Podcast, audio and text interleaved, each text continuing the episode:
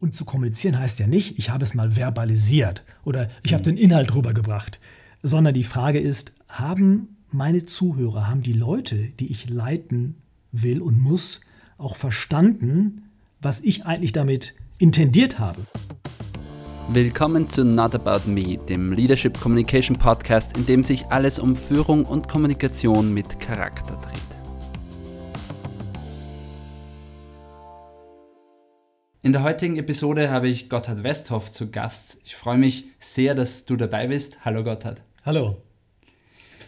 Gotthard, du verantwortest die Öffentlichkeitsarbeit von Willow Creek Deutschland. Ihr veranstaltet seit Jahren Leitungskongresse mit tausenden Besuchern. Du bist dabei außerdem als Dolmetscher für viele der Leadership-Gurus auf der Bühne tätig. Erzähl uns ein bisschen von dir. Wer bist du? Was machst du? Ja, ich bin seit 98 äh, jetzt bei Quick Deutschland angestellt, also schon über 22 Jahre jetzt.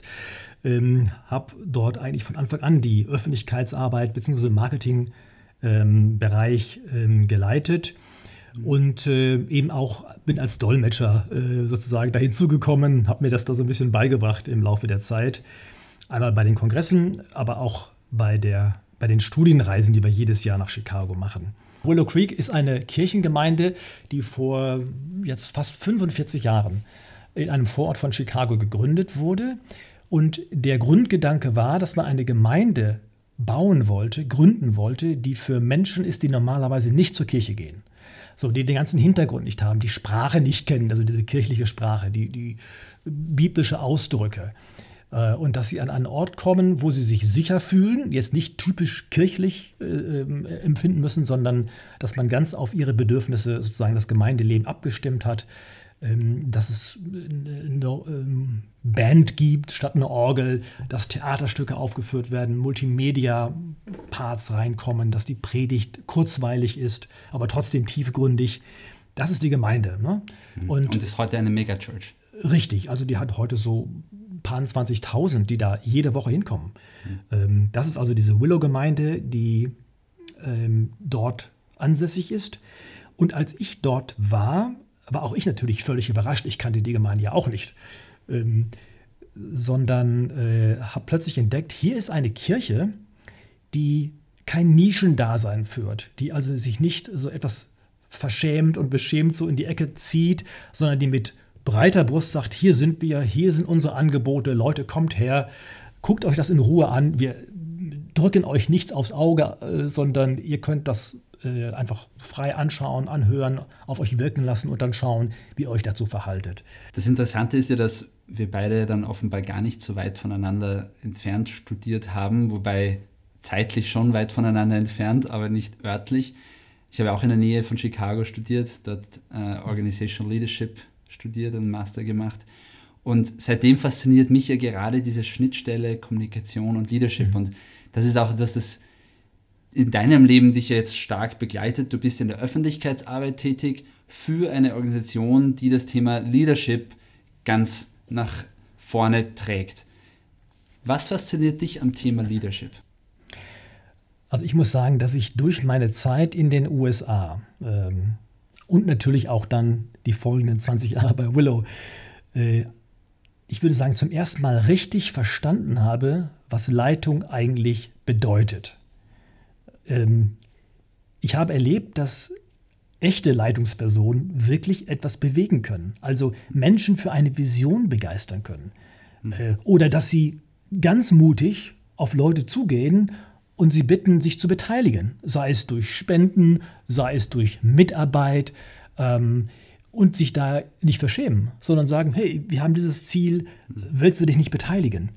Oder dass äh, wahre Leiter Probleme messerscharf analysieren können und Lösungen finden. Also nicht lang um den heißen Brei rumtanzen und äh, rumdrucksen, sondern äh, analysieren und Lösungen finden. Und ich habe eigentlich entdeckt, Johannes, dass die Gabe äh, der Leitung ähm, ein Instrument ist, das dafür sorgt, dass alle anderen Talente und Gaben so richtig ins Spiel kommen können. Hm. Also das heißt, die Leitungsbegabung ist sozusagen eine Schlüsselbegabung, jetzt in Bezug auf die Kirche zum Beispiel, dass, wenn sie richtig wahrgenommen wird, viele andere Menschen in die Lage versetzt werden, auch ihre Talente mit ins Spiel zu bringen. Wie erlebst du als Verantwortlicher für Öffentlichkeitsarbeit das Thema Kommunikation im Zusammenhang mit Leadership? Was ist dir dabei aufgefallen oder wichtig geworden? Also mir ist aufgefallen, dass diese beiden Dinge untrennbar zusammengehören. Denn äh, jeder, der etwas bewegen oder erreichen will, der muss ja in der Lage sein, das auch zu kommunizieren. Also wenn er leiten will.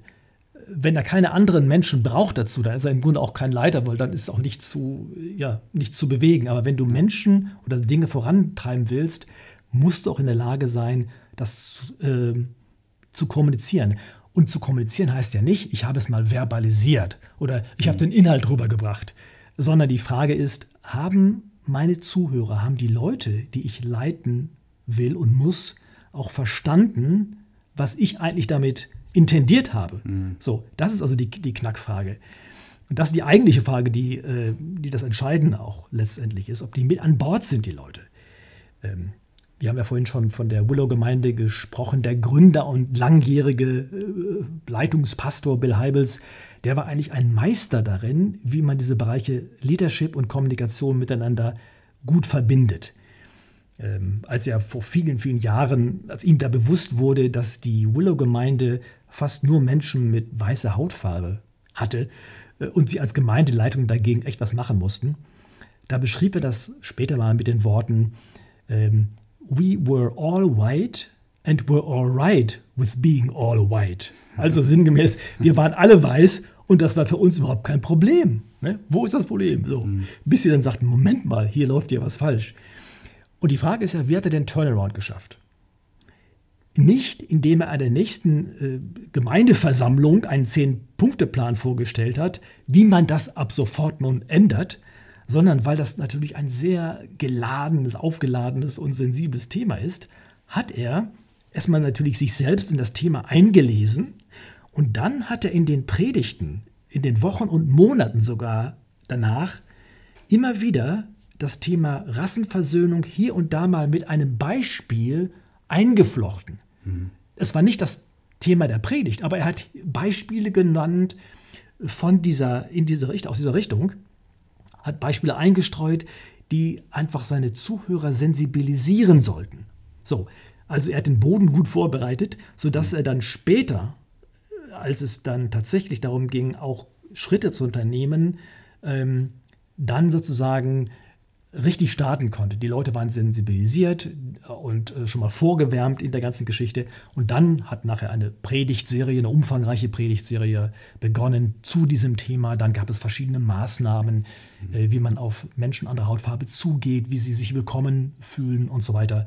Ähm, also, wie gesagt, Heibels war da ein, ein ganz äh, ein Meister in dieser Sache. Aber nicht nur er, auch der neue Senior Pastor von Willow, der jetzt seit einigen Monaten im Amt ist, die Gemeinde übernommen hat jetzt, ähm, auch bei ihm nehme ich das wahr. Denn er hat jetzt kürzlich gesagt, dass er in den ersten Wochen, als er im Amt war, äh, die damit verbracht hat, dass er ganz viele Meetings hatte mit äh, Leuten aus, dem Leit, aus der Leitungsebene, mit Angestellten, mit Ehrenamtlichen und einfach nur zugehört hat. Und das waren so Sessions, die auch moderiert waren, also nicht einfach nur so ins Blaue gesprochen, sondern moderiert waren, aber wo er keinen Rat gegeben hat, äh, sondern erstmal gehört hat, welche Sorgen haben die Leute, welche Fragen haben die, welche Wünsche, welche Befindlichkeiten. All das hat er erstmal aufgenommen, das dann verarbeitet, um dann sukzessive natürlich diese, dieses Feedback mit einzuarbeiten in die nächsten Schritte für die Gemeinde. Ähm, also, das ist sicherlich ein wichtiger Punkt. Äh, Leitung und Kommunikation hat nicht nur damit zu tun, dass äh, ein Leiter jetzt immer die Ansagen macht, sondern dass er sich zurücknehmen kann, mhm. dass er seine Ohren aufsperren muss, um entsprechend zu reagieren. Du hast bei den vielen Leitungskongressen, in die du schon involviert warst, ja unheimlich viele auch spannende Persönlichkeiten getroffen. Kannst du uns ein bisschen erzählen, was waren so die spannendsten Persönlichkeiten, jetzt abgesehen von Bill Hybers, die du schon erwähnt hast? Ja, also eine ganze Reihe eigentlich. Ähm, ich erinnere mich zum Beispiel an Rick Warren, das ist der Pastor der Saddleback-Gemeinde, auch eine Megachurch aus Orange County in Kalifornien. Äh, den habe ich beim Leitungskongress in Bremen übersetzt. Und am Abend ähm, wollte ich während des Kongresses nochmal vom Hotel, von meinem Zimmer runter in die Bar zu unserem Team. Habe dann nicht den Aufzug genommen, sondern das Treppenhaus. Ne? Und man kennt das ja in diesen großen Hotels, diese Treppenhäuser benutzt ja kaum jemand. Mhm. Die sind aus grauem Beton eher als Fluchtweg gedacht. Ne? Ich also da oben runtergelaufen durch das Treppenhaus und plötzlich äh, höre ich jemand auf äh, die Treppe hochlaufen und es war Rick Warren. Hm. Ne? Also der Pastor Rick Warren. Mit verschwitzten T-Shirts, mit Shorts, mit Sportschuhen, völlig aus der Puste. Und gleich hinter ihm liefen zwei seiner Mitarbeiter, die er auch mitgenommen hat, zwei von seinem Team, in gleicher Montur. Und ich sagte, Rick, was machst du denn hier im Treppenhaus? Ja, rennst hier hoch. Er sagte, oh, wir laufen das Treppenhaus ein paar Mal rauf und runter. Das ist unser Trainingseinheit und unser Teambuilding-Programm für heute. Und äh, habe mich total gefreut, weil ich dachte nachher, er hätte ja auch sagen können, du, Kongresse sind stressig, das war ein langer Kongresstag, das ist doch eine super Entschuldigung, mich nicht sportlich betätigen zu müssen. Ja, bin ich in Deutschland, was soll es noch? Und so kann ich ja auslassen. Aber das tat er nicht. Und das fand ich richtig klasse. Ne? Also ihn da so in dem Treppenhaus verschwitzt zu sehen. Ähm, oder noch eine Geschichte, und die hat nun auch wieder mit Bill Heibels zu tun, aber ist auch sehr bekannt, sehr, sehr äh, bezeichnend. Ähm, mir fällt da der, eben der Global Leadership Summit besonders ein. Äh, der wird ja in Chicago in sieben Sprachen simultan übersetzt. Und wir Dolmetscher haben da in den Katakomben unter dem Auditorium unsere Räume, unsere kleinen Räume, so Kapuzen. Mhm. Und an einem Abend während des Summits, da war niemand mehr im, im, ganzen Raum drin, in dem Saal drin, alle waren schon über alle Berge. Da war die chinesische Dolmetscherin äh, noch als einzige in diesem Kabuff, hatte die Tür auf und äh, bereitete sich für den nächsten Tag noch vor. Die Unterlagen ging sie durch. Und plötzlich sieht sie, wie Bill Heibels an der Tür vorbeigeht. Und ein paar Sekunden später kommt er zurück, steckt den Kopf zur Tür rein und sagt, Thanks for serving. Diesen Satz und diese Geste hat keiner mitbekommen, nur die chinesische Dolmetscherin, die mir das am nächsten Tag erzählt hatte.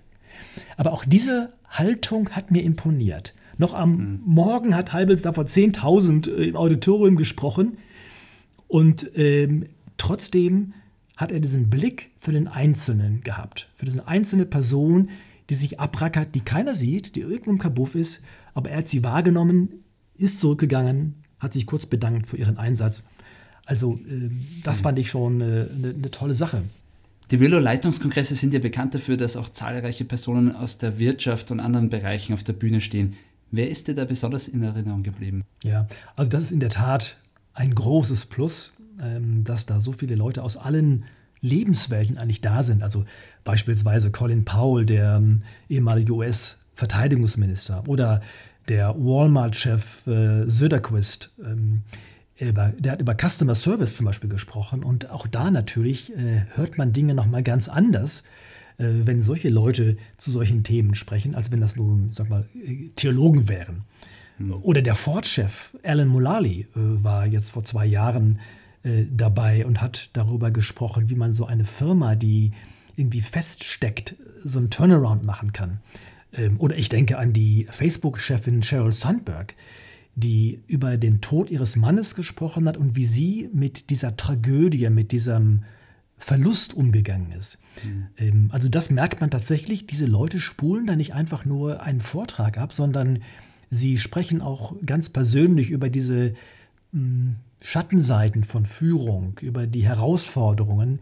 Und das zu hören von Menschen, ähm, die große Verantwortung haben, in der Öffentlichkeit stehen, ähm, diese Leute dann auch simultan zu übersetzen, ähm, ist wirklich eine sehr beeindruckende, ein beeindruckender Moment, der auch persönlich äh, beim Übersetzen jetzt natürlich auch einen anrührt, aber eben auch bei, der, bei den Zuhörern dann auf große Resonanz stößt. Hm. Bei den vielen Führungspersönlichkeiten, die du kennengelernt hast, was hast du dabei für unterschiedliche Menschentypen erlebt?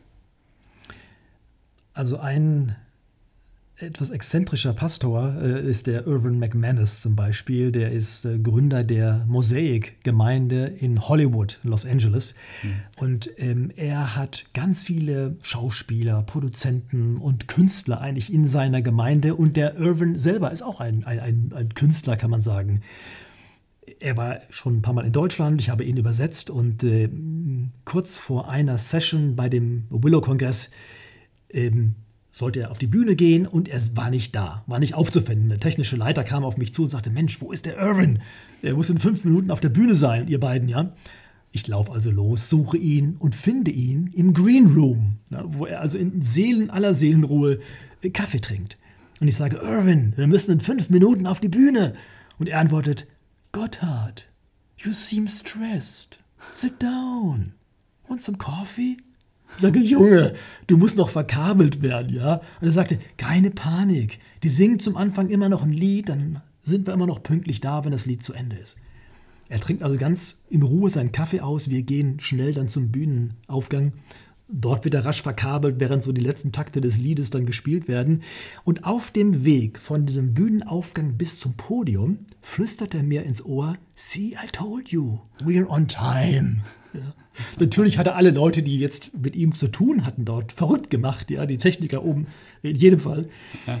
Ähm, und ohne jetzt Irwin zu nahe treten zu wollen, stets den Blick fürs Ganze zu haben, ja, ist dem nicht so gegeben. Nicht? Er lebt von seiner Spontanität, von seiner Kreativität. Nicht? Er ist ein super Motivator mhm. und auch seine Vorträge, die begeistern die Leute. Aber viele Leute, die das hören und ihn da auf der Bühne glänzen sehen, glauben oft, dass ein dynamischer Redner automatisch eine Führungsperson ist.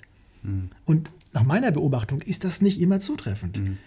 Eine Lehrbegabung unterscheidet sich doch sehr von einer Leitungsbegabung. Und das gilt auch übrigens umgekehrt. Wer eine Leitungsbegabung hat, hat nicht automatisch auch eine Lehrbegabung. Ich habe vor einiger Zeit den ehemaligen US-Generalkonsul bei einer Veranstaltung gedolmetscht und im Vorgespräch mit ihm, da spürte ich sofort, dass der ein richtiger People-Person ist. Äh, in seiner Gegenwart fühlte man sich sofort wohl. Und als wir dann vor dem Auftritt noch im Foyer standen und äh, Leute auf ihn zukamen, ihn begrüßten, da konnte ich beobachten, mit was für einer Leichtigkeit er Smalltalk mit wildfremden Menschen machen konnte. Hm.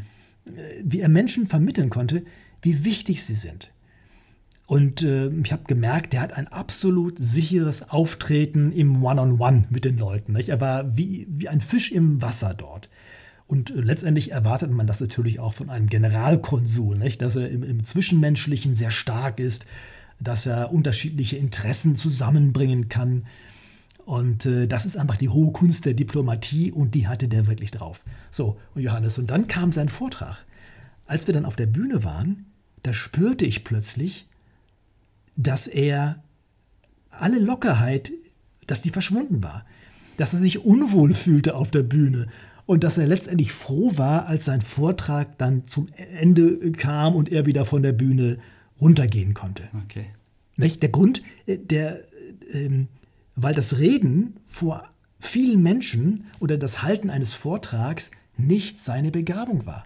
Das Zwischenmenschliche, das äh, Leute zusammenbringen, ins Gespräch bringen, da war er super drin. Ja? Mhm er war der Generalkonsul, also er hatte eine große Leitungsaufgabe, hier die US-Interessen in Deutschland zu vertreten.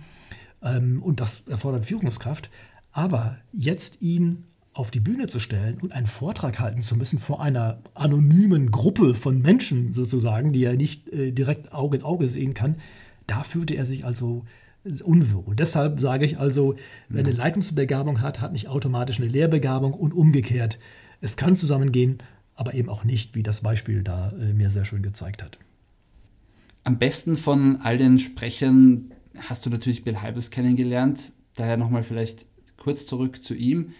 Was hast du von ihm vielleicht noch zum Thema Leadership äh, generell gelernt? Ja, das sind so viele Sachen am Rande, die man so aufschnappt und beobachtet. Ich erinnere mich, äh, vor rund zwei Jahren äh, waren wir in der Westfalenhalle. Da wurde die gerade aufgebaut, also die Bestuhlung ähm, da gemacht. Und Heibels war schon an dem Tag davor halt da, guckt sich die Halle an und sieht, dass direkt vor dem Pult, wo er also stehen würde und auch alle anderen Sprecher, gerade die Stühle so gestellt werden, dass der Sprecher in einen Gang reinguckt. Ja, und links und rechts davon sind dann große Stuhlblöcke. Er sagt, Leute, das könnt ihr den Sprecher nicht antun. Jeder Sprecher, der hier oben auf der Bühne steht, schaut immer in diesen Gang rein. Das ist für die Atmosphäre, für das Gefühl des Sprechers nicht gut. Könnt ihr nicht bitte den Gang etwas weiter nach links verschieben, sodass er direkt auf Leute schaut? Also, ich habe gesehen und festgestellt, dass er immer diesen Leitungshut auf hat und gar nicht anders konnte, als alle Situationen zu analysieren, zu bewerten und dann entsprechend auch äh, Vorschläge zu machen, wie man es auch anders machen kann, ähm, damit die Veranstaltung oder was auch immer es sei, ähm, einfach gelingt und äh, funktioniert. Was für Leadership Lessons hast du für dich in all den Jahren mitgenommen? Was waren die wichtigsten? Also ganz oben auf der Liste wäre sicherlich, dass erfolgreiche Leitung eine sehr komplexe Angelegenheit ist. Und äh, was meine ich damit? Viele Disziplinen müssen einfach ineinandergreifen, damit Erfolg vorhanden ist oder auch nachhaltig ist. Mhm. Also in einer Kirchengemeinde zum Beispiel ist es natürlich klasse, wenn man jemanden hat, der starke Predigten halten kann. Oder wenn man im musikalischen Bereich richtig toll aufgestellt ist, eine tolle Band hat. Aber wenn dann Menschen davon angezogen werden, von einer super Predigt, von toller Musik, dann muss man auch in der Lage sein, diese neuen Menschen, die dann kommen, zu organisieren, sage ich mal. Äh, dass man einen Plan hat, wie man den nächsten Schritt mit diesen Leuten dann geht. Und die sehen ja oft ganz unterschiedlich aus.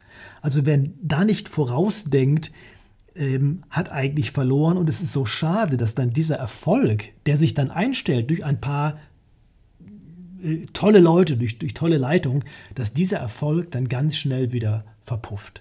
Also ist eine sehr komplexe Sache, wo viele Räder ineinander greifen müssen, dass es auch funktioniert und nachhaltig ist. Mhm. Und das Zweite, ähm, was ich gelernt habe, ist, dass die Arbeit Spaß machen darf und Spaß machen soll.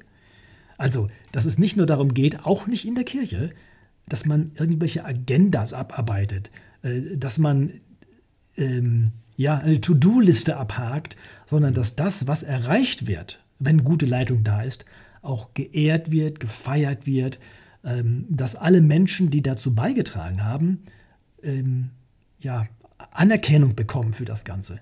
Denn äh, es ist nichts so motivierend und nichts so erfolgreich wie der Erfolg auch. So, und dazu gehört eben, dass man diesen Leuten auch den Dank gibt, den, äh, den, sie, den sie verdienen. Mhm. Und übrigens, wenn ich davon rede, dass es Spaß machen soll, dann meine ich auch, dass die Leute äh, den richtigen Kontext, den richtigen Rahmen haben, dass sie Spaß haben können. Also zum Beispiel äh, die technischen Voraussetzungen, dass sie da sind, dass sie entsprechende Räumlichkeiten haben, dass Hilfsmittel da sind, dass das Arbeiten, gerade wenn es um Ehrenamt geht, nicht irgendwie so gequält ist oder mühsam oder dass man äh, ja gerade so über die Runden kommt, sondern dass die Leute möglichst gut ausgerüstet sind, um auch dann ähm, ihren Job dann zu machen. Und als drittes und letztes vielleicht ähm, habe ich als so Lektion auch mitgenommen aus den letzten Jahren, äh, dass es ein großes Gut ist, wenn man seinen Horizont weitet und aus anderen Lebenswelten lernt. Ähm, mhm. Wir sprachen ja vorhin schon davon, dass der Global Leadership Summit von Willow in Chicago ganz unterschiedliche Sprecher einlädt aus ganz unterschiedlichen Lebenswelten, obwohl es eine Veranstaltung ist, auch für kirchliche Führungskräfte. Also lädt man Leute ein, zum Beispiel aus der Welt des Sports oder der Unternehmenswelt oder der Kunst, der Kultur, der Literatur, äh, Schauspiel und so weiter.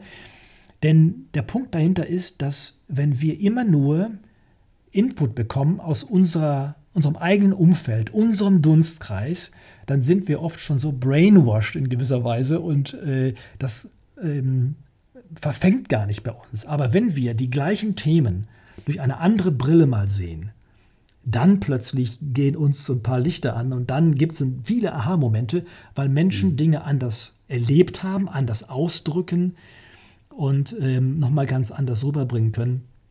Und äh, deshalb freue ich mich immer wieder, wenn ich äh, im August äh, in Chicago beim Summit bin, auf Leute halt wie äh, Harvard-Professoren oder äh, der Ford Motor äh, Company-Chef ähm, oder von Pixar Animationsfilm-Studios haben sie Leute da gehabt. Ähm, das ist also eine ganz illustre Schar, die da mal zusammenkommt und äh, uns allen wirklich immer viel ins Stammbuch schreibt und wir mit, mit ja, vollgeschriebenen Notizzetteln dann wieder äh, nach Hause fliegen. Bill Hybels hat den schönen Begriff Holy Discontent geprägt.